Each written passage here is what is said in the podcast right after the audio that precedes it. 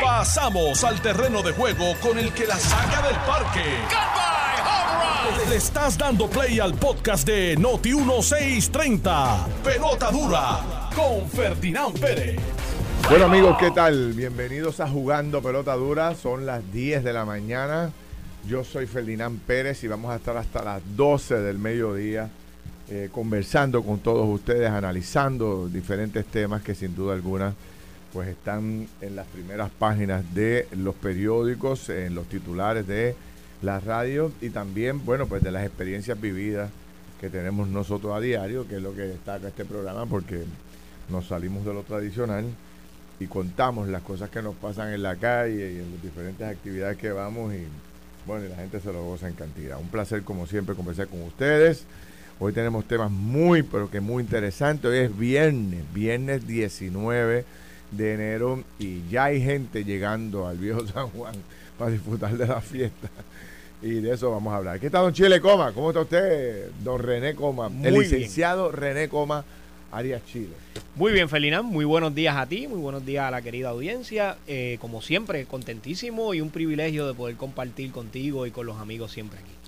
Oye, eh, vamos a hablar de varias cosas. Ahí ayer por la tarde rompió una noticia de que el FBI estaba allanando una residencia en una organización de lujo en Guaynabo eh, no se ha dado a conocer los detalles. Hoy un poco se hablaba de que era como una especie de colaboración del gobierno federal en Puerto Rico para atender un caso del extranjero, eh, eh, donde estaba el Interpol y todo este, trabajando. No tenemos detalles, vamos a ver si se trata de eso o se trata de otra boricuada, de alguien que metió las manos donde no debía meterlas y le echaron el guante. Recuerden que cuando se hace un allanamiento, un juez tiene que eh, ver la petición que hace eh, en la unidad investigativa, en este caso es el FBI. Y es juramentada. Es juramentada y el juez tiene que encontrar causa para, o sea, tiene que, usted tiene que demostrarle al juez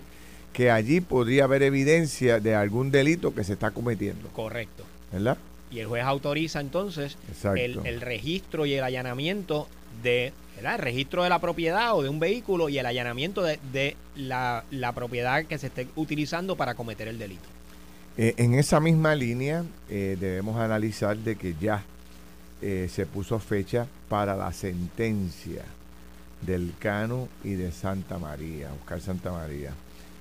va a ser el, el 13 de marzo, lo va a dirigir el juez Raúl Arias y va a ser a las 2 y 30 de la tarde el Cano y a las 3 Santa María. O sea que esa, e, ese juez. Ese día. ese juez lo tiene ya cuadrado, porque imagínate, media hora de diferencia en cada uno de los casos.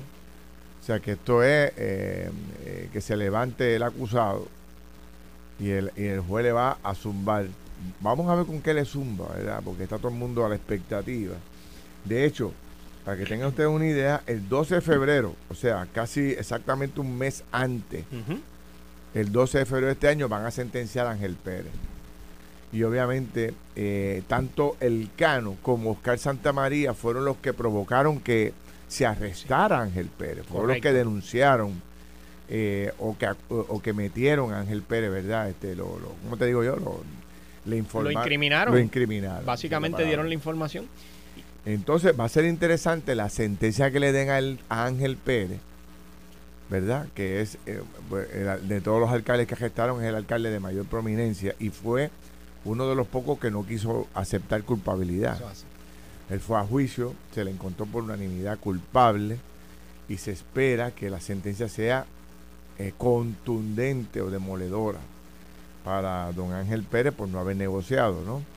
Y entonces va a ser muy interesante ver la sentencia entonces que le dan a los que provocaron a los que se estaban jugando los clavos de la cruz, pero que fueron los que incriminaron al Cano, a, Ángel Pérez. Y colaboraron con la fiscalía para, obviamente, eh, aminorar la gravedad de la sentencia que pudiera recaer en su momento en contra de ellos. Y la gente está pendiente a eso oh, porque que va a ver, o sea, este, si el crimen paga o no paga. Porque si le dan una purruchadita Exactamente. de tiempo en la cárcel, la gente va a decir, pero ¿qué pero es mira para allá. Tú sabes, ¿qué es esto? Así que eso va a estar súper interesante, eso unido a que en esos mismos en ese mismo periodo hay vistas de seguimiento del caso de Wanda Vázquez. O sea que va a estar muy activo el 24 en términos de sentencia y en términos de casos en el tribunal. También viene por ahí la sentencia de Charbonnier. Charbonnier. O sea que va a ser un, año eh, importante en, tema de, en el tema de la corrupción. Y no olvidemos que el tema de la corrupción está entre los primeros cinco temas de mayor importancia para el ciudadano. La gente está hastiada de este tema. Están cansados, los puertorriqueños están cansados, Ferdinand, del tema de la corrupción. Fíjate que mencionabas que en el caso de Ángel, él decidió ver el caso y decidió continuar hasta el final y esperar una sentencia. Y ya veremos cuán, cuán severa puede ser esta. Igual en el caso de Tata Charboniel, que decidió, vamos a verlo y voy a llegar hasta el final, a, quizás esperando que, que sucediera un milagro, como ella misma dijo. Pero la realidad es que los milagros en esto no, no se dan. Aquí la justicia es la que tiene que prevalecer y estaremos pendientes cuáles van a ser las sentencias. En el caso de estos dos individuos, tanto el Cano como Oscar, eh, es interesante porque fíjate que la cooperación de ellos tiene que ser completa y tienen que dejarle saber al gobierno federal toda la información que ellos tienen a su haber y todo tipo de delito que ellos entiendan que se debe haber cometido y que ellos tengan conocimiento de él. Para que entonces el gobierno federal diga, bueno, estos están cooperando de verdad. Y por eso es que yo creo que se ha extendido tanto este término. Eh, eh, el dato importante es que esto lo que eh, determina, ¿no? Es que la colaboración de estas dos personas con el tema de, de Santa María y sus accesos a los alcaldes y cómo el Cano iba atrayendo gente y logrando que otros conspiraran con él, pues eso pues termina porque básicamente lo que refleja es que ya básicamente todo lo que ellos pudieron haber aportado ya está. Ya está. O sea que pues, eh, los, alcaldes después de esa sentencia que, no han acusado, pues van a dormir tranquilos porque ya se, decía que había más arrestos y más acusaciones, producto del Cano y de Santa María. Eso es correcto. Este, así que eh, algunos van a respirar más tranquilos y van a dormir más tranquilos. Así que veremos a ver. Pero eh, como les dije, eso no termina ahí. Wanda Vázquez, Charles Bonnier y el tema de la corrupción, que va a ser tema central de esta campaña.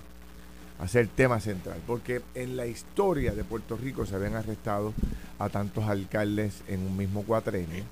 Este, y entonces eh, habrá que esta sentencia se va a comparar con la última sentencia que se dio en el tribunal de las últimas, que es la de eh, la, del legislador no vidente, Correcto. Eh, eh, ¿Cómo se llama Este, Néstor eh, Alonso. Néstor Alonso.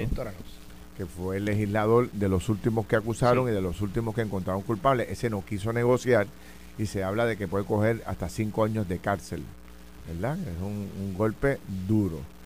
y no creo que haya, por su condición, no creo que haya ningún tipo de... No. Porque ya se había dicho, y de hecho lo conversamos con la propia Secretaría de Corrección, que las cárceles están preparadas para atender a personas no videntes. que hay en las cárceles personas no videntes. Fíjate, Ferdinand, que tú, comentabas y lo, has repetido en varias ocasiones. ¿Qué sucede? ¿Qué es lo que tiene esas paredes del Capitolio, esas paredes de las alcaldías? ¿Qué se toman una vez llegan allí? Porque muchos de ellos no, no aparentan ni y vienen de, de verdad, de, familias humildes, de personas respetadas, de con una trayectoria muy buena. Y de momento nos sucede esto. ¿Qué es lo que ha pasado? Hay que analizar qué es lo que le está pasando a algunas personas que una vez llegan al poder, y digo algunas porque estos no son todos, pero llegan al poder y esto les sucede. Eh, y de hecho, eh, es importante destacar que a pesar de todo lo que ha ocurrido en términos de arrestos y acusaciones, no se ha aprobado ninguna legislación importante de envergadura que vaya dirigidas a, tratar de evitar que esto siga ocurriendo. De hecho, el propio el proyecto más importante, denunciado por el propio Ángel Pérez en este programa, que decía, no podemos dejar que la adjudicación de la subasta para, para el recogido de la basura esté en manos, ¿verdad? Eh, exclusiva del alcalde. De una sola persona. Esto tiene que ser obligatorio, tiene que ser por subasta. Pues hay como cinco proyectos de ley corriendo, pero no se aprueba ninguno. O sea, ¿cómo se puede explicar eso? Yo no me lo explico, Ferdinand, porque es que esto es un tema, esto es un tema medular, que los puertorriqueños estamos cansados de él. Entonces, ¿cómo tú me quieres decir a mí que están allí dos, tres, cuatro proyectos pendientes de, de atención con tanto trabajo que puede haber en la legislatura, siempre hay espacio para ver estos proyectos. Vamos a terminar de verlos, hacer los informes, vamos a pasarlos a las manos del gobernador. Ni siquiera son, ni siquiera se radican o se aprueban para beneficio político, porque esto es un proyecto que el que, el que le meta mano y lo coja de bandera, claro. se va a ganar el apoyo del pueblo, porque todo el mundo quiere ver cómo se elimina de una vez por todas la, la robadera de dinero esta que hay en, el servicio público. Y, oye, Felina, esto no es en contra de los alcaldes, es que se ha probado, se, está probado, más que probado, que usted no puede dejar estas decisiones en las manos de una sola persona, que esto tiene que ser transparente. No me vengan a decir que es que por el es que el servicio y es que esto y lo otro, porque yo voy a hacer los cuentos con los que vienen. Esto tiene que ser transparente. El pueblo tiene que saber cómo se toma esa decisión. Debe de haber un comité, debe de haber más personas. No puede ser una sola persona tomando la decisión. Aquí me, me, me en el punto de que no nos olvidemos del caso de Anaudi. No nos hemos olvidado. No, nos hemos olvidado. Queda, eh, estamos todos en shock, como ese caso todavía. Sí. No se acaba de sentenciar a Anaudi ni a, ni a los que queden de ese caso. Este, lo que nos han dicho los que los abogados federales que están ahí en la, en la corte es que parece ser que el hombre sigue colaborando. Uno, o número dos, que como hubo una revisión de sentencia de algunos de esos casos, eh, varias de las personas acusadas apelaron y hubo resultados adversos a las decisiones tomadas aquí en San Juan que, que a lo mejor necesiten que siga colaborando y que por eso es que no sentencian. Digo, eso es lo que me lo que nos transmiten eh, los conocedores del tema, ¿no? Y, si no tiene ningún sentido. Mira, el, ese va cuánto, eso fue en el en el 17. 17, 16, 17. 16, 17. Y sin embargo, este que empezó los otros días, del Santa María, ya terminó y ya se va, a, ya se va a, sentenciar. O sea que hay algo ahí que, obviamente pues eh, seguimos desconociendo y veremos a ver qué pasa eh, ¿verdad? Eh, este, con el tema de la corrupción, pero apúntese esa por ahí. Después de todo lo que ha pasado de corrupción, ni de parte del gobernador, ni de parte de la comisionada residente, ni de parte de ningún legislador, de ningún partido, eh, de ambos cuerpos legislativos se ha aprobado una legislación contundente para cercarle, ¿verdad? El, cerrarle las oportunidades a los alcaldes que fueron los más arrestados en este proceso y también para, para cerrarle las, las probabilidades a un legislador de seguir con el con el kickback, ¿verdad? De pedir, darle, aumentarle el salario a los empleados para pedirle un canto para atrás. Imagínate. No se ha aprobado nada. Es que no entiendo, de verdad. es que estoy loco por preguntarle, Ferdinand, vamos, vamos a preguntarle al aire, porque es que, ¿por qué no se han aprobado estos proyectos? El pueblo está esperando, el pueblo quiere transparencia. O sea, no puede seguir esa decisión en las manos de una sola persona. Ahí tenemos el ejemplo, ya lo vivimos. Puerto Rico está cansado del tema, cansado del tema. Mira, entonces, eh, antes de terminar este, esta primera media hora, eh, hay otros temas que quiero que le demos este, fuerza y discusión. Eh, continúa la amenaza de paro en el centro médico. Hoy hay una negociación importante que va a intervenir el secretario del Trabajo. Pero este tema de la, salud se está complicando. ¿Sabes? Si tú lo miras con detalle, hoy sale a relucir la venta o la quiebra del Hospital del Maestro. La semana pasada o a principios de esta semana era la el cierre de las salas de parto, de todas las salas de parto del hospital eh, Damas de Ponce. Correcto. Hace unos meses atrás hablamos de la quiebra del hospital aquí en, en Cagua, ¿cómo es que se llama este? El Pavía en Cagua. Sí. ¿Pavía? Eh? Sí, eh, Metro Pavía, no me acuerdo ahora cómo se llama el, el, de Cagua que cerró aquí hace escasamente unos meses, que me ponga la gente al día con los nombres de ese hospital. Eh, ahora la sala de emergencia del centro médico no sé, en un país tan, tan maduro como el nuestro, donde hay tantas personas de la tercera edad, o sea, esto debe ser un, tema de alarma. Y Felián, yo escuchaba... De, suma preocupación. Eso es así. Yo escuchaba a los, a. Miembros de la Unión y a los portavoces de la Unión su reclamo y, oye, me parece, me parece que desde un punto de vista se deben de sentar con ellos, escucharlo, ver hasta dónde el gobierno puede llegar porque aquí hay un tema, Ferdinand, que O sea, si tú estás dando aumentos o si tú diste aumentos, los aumentos no pueden ser, ah, pues se los voy a dar a este, a este grupo de trabajadores y al otro grupo de trabajadores no se lo doy.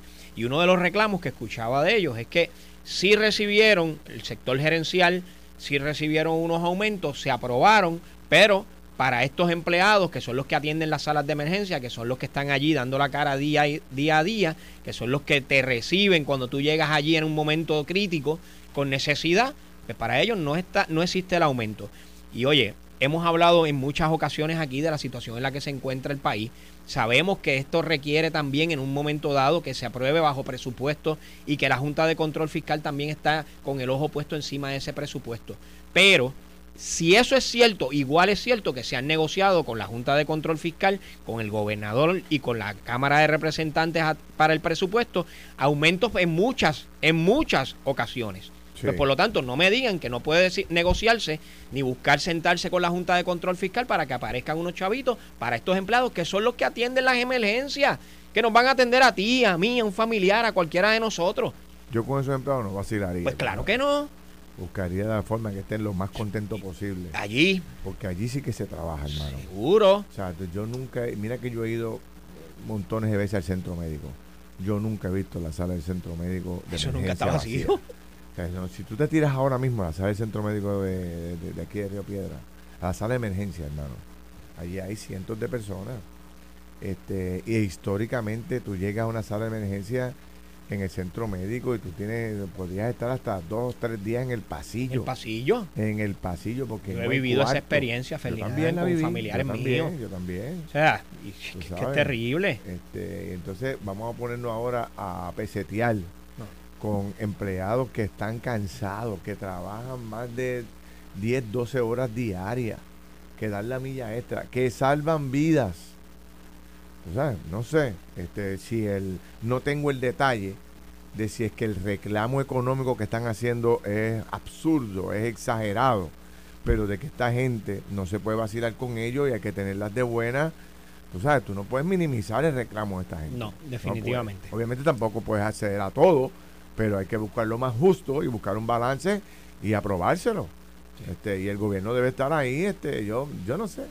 Aquí últimamente lo que yo noto es que surgen las crisis y, entonces la estrategia es no tocarla, no atenderla, porque si la toco me la adjudican.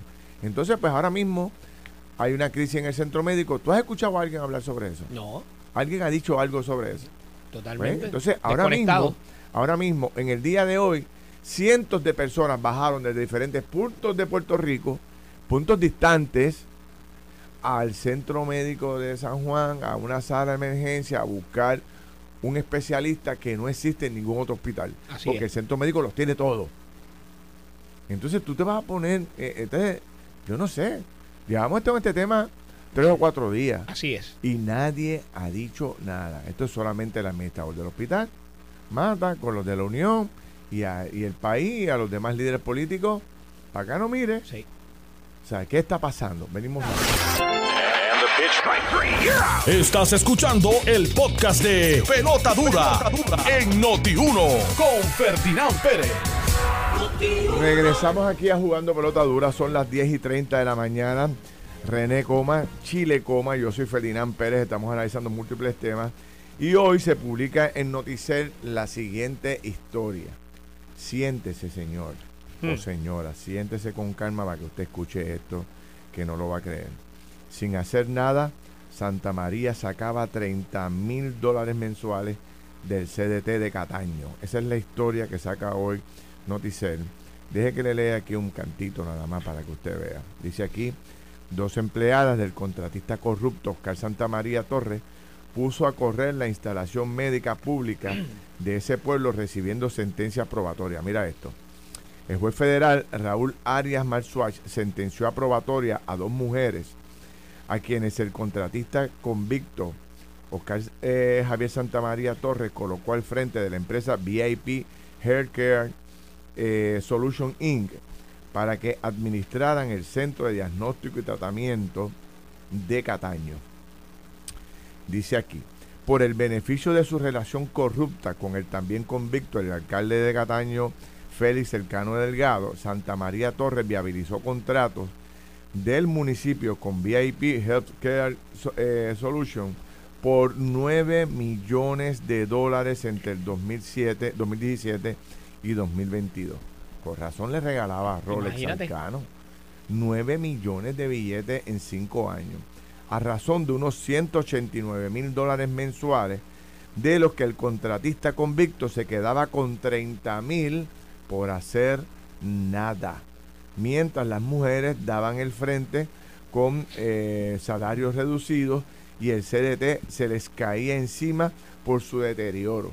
O sea, las puso allí, eh, no le dio los recursos, no le pagaba lo, suficiente, le daba un pobre servicio a los eh, ciudadanos de Cataño y él se echaba 30 mil billetes al bolsillo sin hacer nada.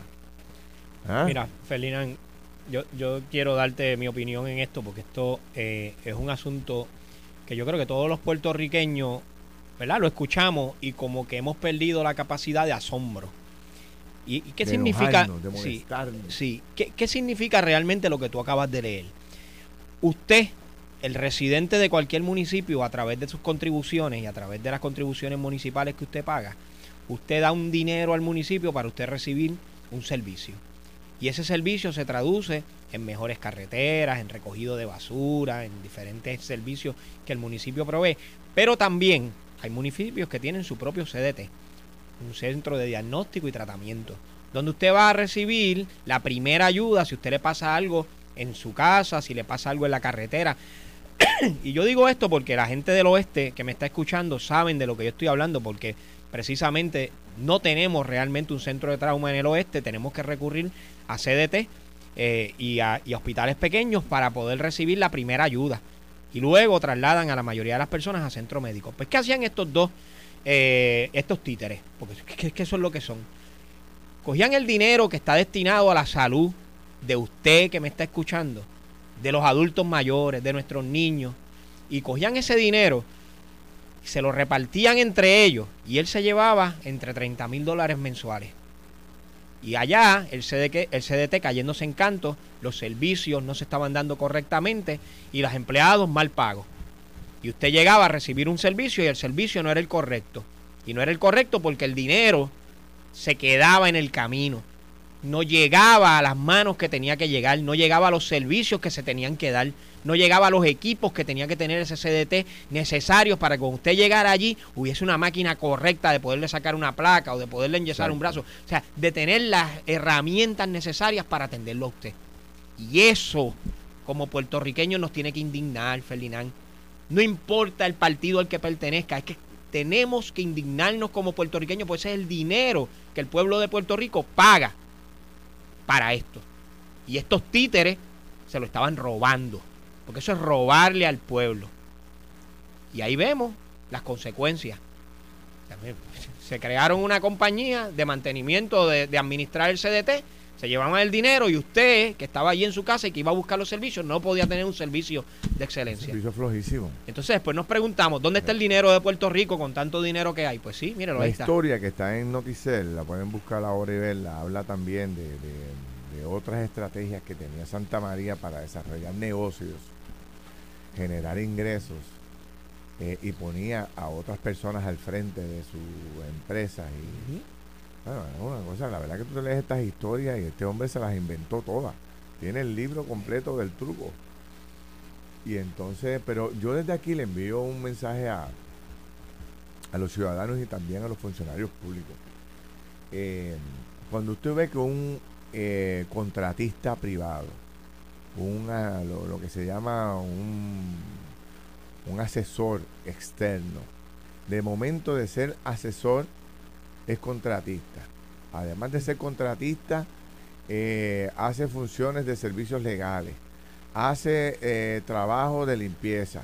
De momento se gana la subasta 1, 2, 3, está administrando el hospital. Señores, olvídese que ahí hay un truco.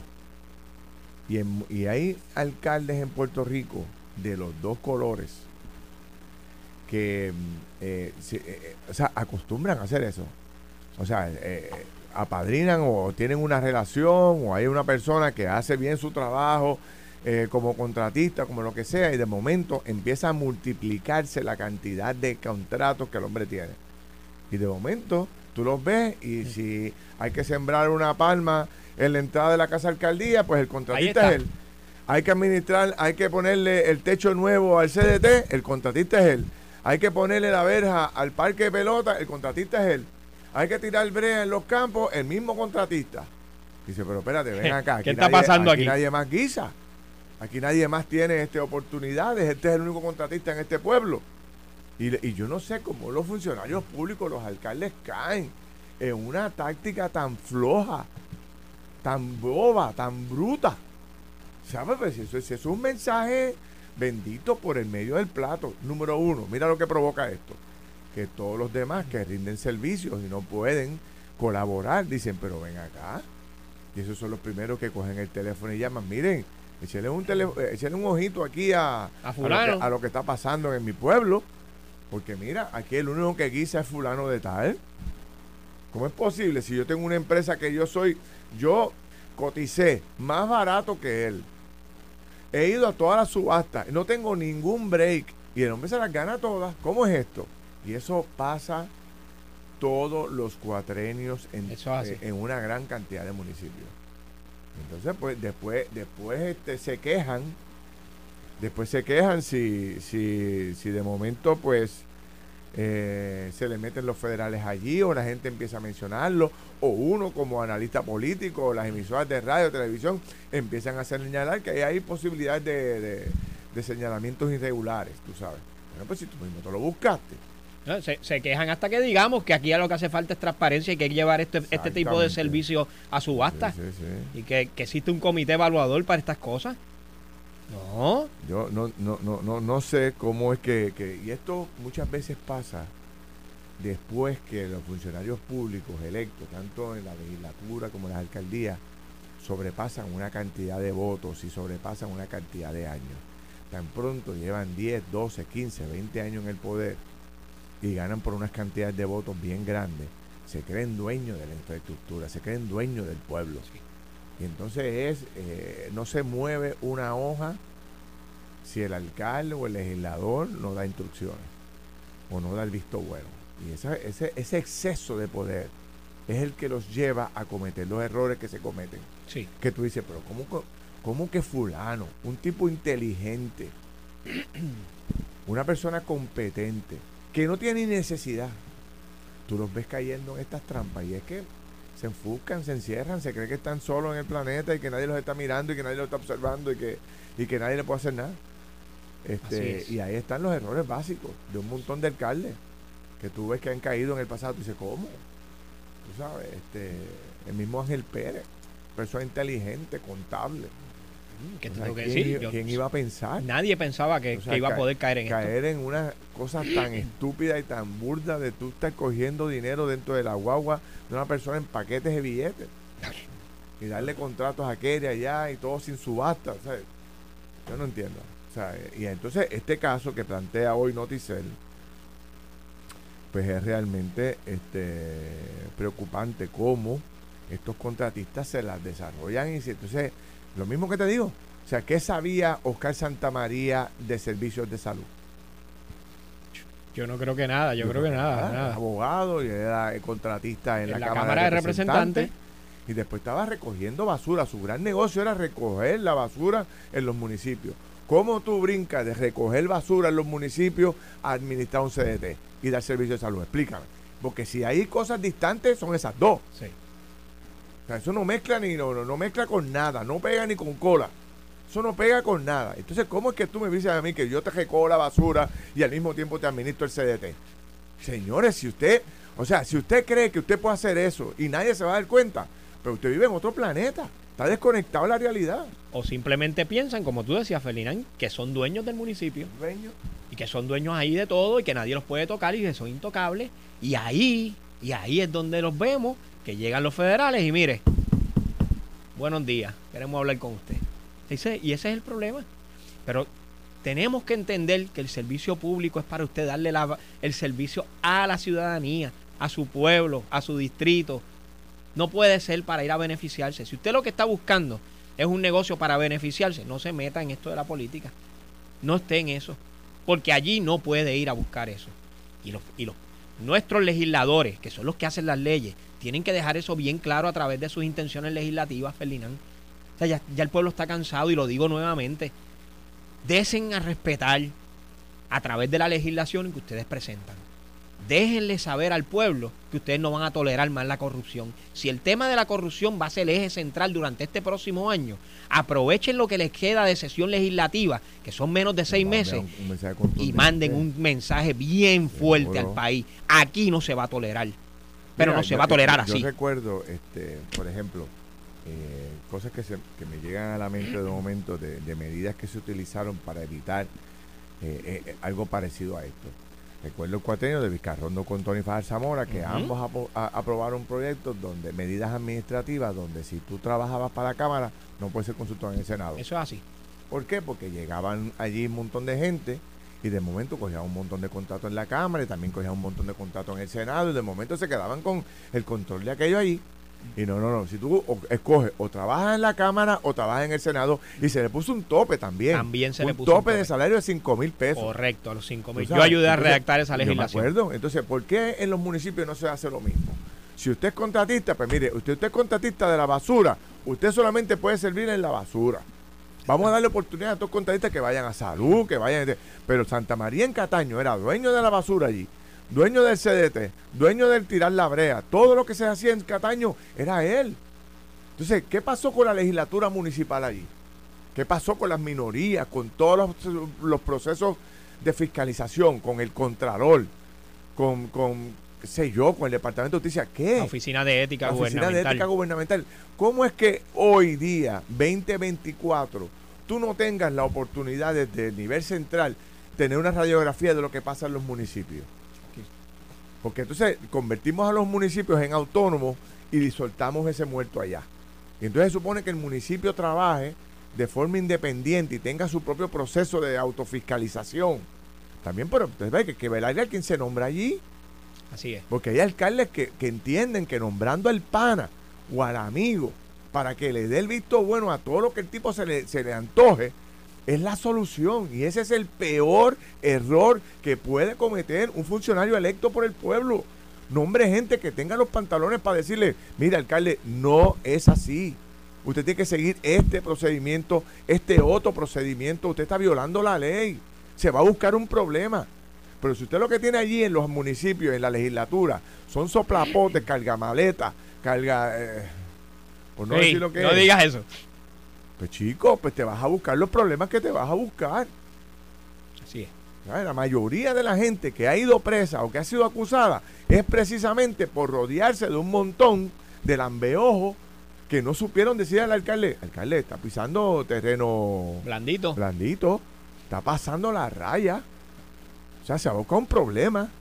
Ah, no, pues todo, el mundo allí, este... Eh, eh, los, los, que aplauden, las focas. Las focas. ¿Sabes?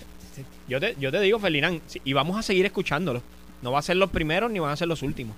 Vamos a seguirlos escuchando. Y nuestro mensaje tiene que ser contundente. Y por eso cuando te decía hace un rato, vamos a exhortar a estos legisladores, particularmente a los jóvenes que están entrando, desen a respetar, enséñenle al país, a eso que ustedes le están pidiendo el voto, que ustedes están dispuestos a combatir la corrupción, no importa en la manifestación que venga. Mira, eh, yo recuerdo que mm, el Contralor de Puerto Rico, cuando era Manuel Díaz Saldaña, yo no sé si esa práctica continúa, pero nosotros en la oficina nuestra, cuando estábamos en Capitolio, eso era eso era el proceso más importante y riguroso. Y te riguroso. El Contralor otorgaba notas a finales de año a todos los legisladores. Él hacía un monitoreo de la oficina del legislador y si usted cumplía con qué sé yo cuántos requisitos, yo no me acuerdo ahora, eran 10, 15, 20 requisitos, ¿verdad? Te daba una puntuación, al final del año él te daba nota. Así es. Yo recuerdo, eh, yo, yo contesto en el pasado, estando yo en vacaciones en Disney con mis hijos y con mi esposa, pequeñitos los chicos, recibo una llamada del Contralor. yo dije, me... porque, ¿sabes? No acostumbro a uno a recibir llamadas del Contralor. Y yo, y pues... Le daña el viaje a Tú sabes, se me llamó el viaje. Y entonces, pues yo, oye, don Manuel, ¿cómo estás? ¿Qué siento lo otro? Recuerdo ese momento que fue muy, muy emocionante para mí y mi equipo de trabajo. Y él me dice, mire, don Felinán, solamente lo llamo para decirle que usted es uno de, creo que eran cinco legisladores que habían sacado A en los cuatro años de este cuatro, en, el, término del cuatro. Eh, así que quería felicitarlo, que cierto. Él hace hasta una actividad en Bellas Artes. Donde todos los que fueron elegidos o seleccionados con notas sobresalientes se le entregaba un premio. Sí. O sea, y eso pues motivaba a todo el mundo. Yo recuerdo que yo tenía a Sarita, que era mi ayudante en aquel momento, y ella tenía a cargo ese trabajo. Y eso se preparaban unas carpetas donde cada documento, cada contrato, cada asignación de fondos, bueno, todas cada medida legislativa, todo lo que fuera a ver con asuntos que tuviera que ver con dinero, eso tenía que estar sumamente identificado, controlado y, en, mi oficina me unas carpetas carpeta? de eso nada más. Yo recuerdo esas carpetas, en seguro, y, recuerdo lo riguroso que era. Lo riguroso que era. Y entonces yo, y, si nosotros, y si tú te coges un leñazo del contralor, no, no, eso era eh, perdías la elección. Literal. Porque había una credibilidad ahí, había, sabes, todo el mundo se fajaba para que ahora que hay, yo no sé si es que eso se eliminó o qué, pero antes tú podías ver que el legislador cumplía con todos los requisitos establecidos por las leyes y, ordenamientos del eh, país. Exactamente. Y vuelvo un momento a lo que acabas de decir. ¿Tú recuerdas que simplemente el que el contralor te hiciera un señalamiento era suficiente para que no te dieran contrato? Te sacaban de donde estaba y, no, y no te dieran contrato en nada. Tú, te, tú quedabas fuera del gobierno. Y entonces ahora yo escucho, o sea, es que no sé, es que es una cosa terrible. No hacen ni caso a los informes del Contralor. La Contralor, yo he hablado con ella 20 veces. Ellos se meten en un municipio, hacen una radiografía, eh, identifican 200 problemas hay violaciones de ley, la, entran en, comunicación con el municipio, que el municipio haga los cambios, no hacen los cambios correspondientes o no contestan los señalamientos de la forma adecuada, ella lo refiere a justicia. Y la mayoría de esos informes se mueren allí, no pasa nada. O sea, con señalamientos serios, probablemente la Contralora identifica primero que todo el mundo los problemas con el recoger la basura, con las subastas de la, de la, de la tirar la brea, de la compra de equipos, todo eso ya lo identifica y señala, hace los señalamientos. Pero se manda, se manda a la justicia y allí se muere. Pues entonces pues tenemos un sistema que no, que realmente no le mete mano a la corrupción. Tienes 200 agencias de gobierno. Entonces, no es hasta que llega el, FBI, toca la puerta y se mete el gobierno federal, que entonces todo el mundo empieza a correr. Y tú ves eh, eh, eh, resultados al final del camino. Pero ¿cuántos alcaldes o legisladores han sido acusados por el gobierno de Puerto Rico durante este cuatrenio? Yo no he escuchado a ninguno. Yo no recuerdo ninguno. Entonces, ¿quién es el que tiene la oficina? El contador electoral, el inspector general, Departamento de Justicia, Oficina de Ética Gubernamental. El FEI. El FEI.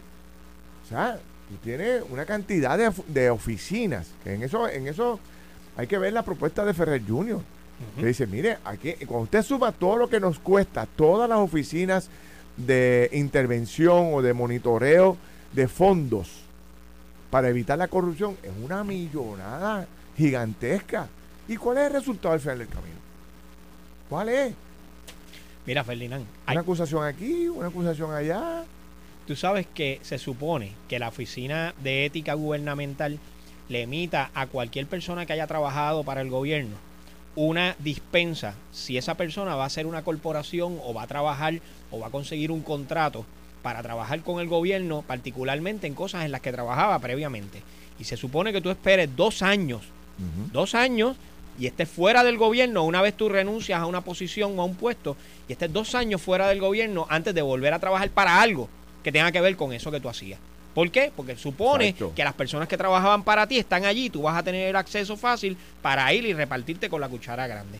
Así que el legislador en su momento dijo, no, la Oficina de Ética Gubernamental tiene que tener la facultad de evaluar a cada persona que quiera hacer eso.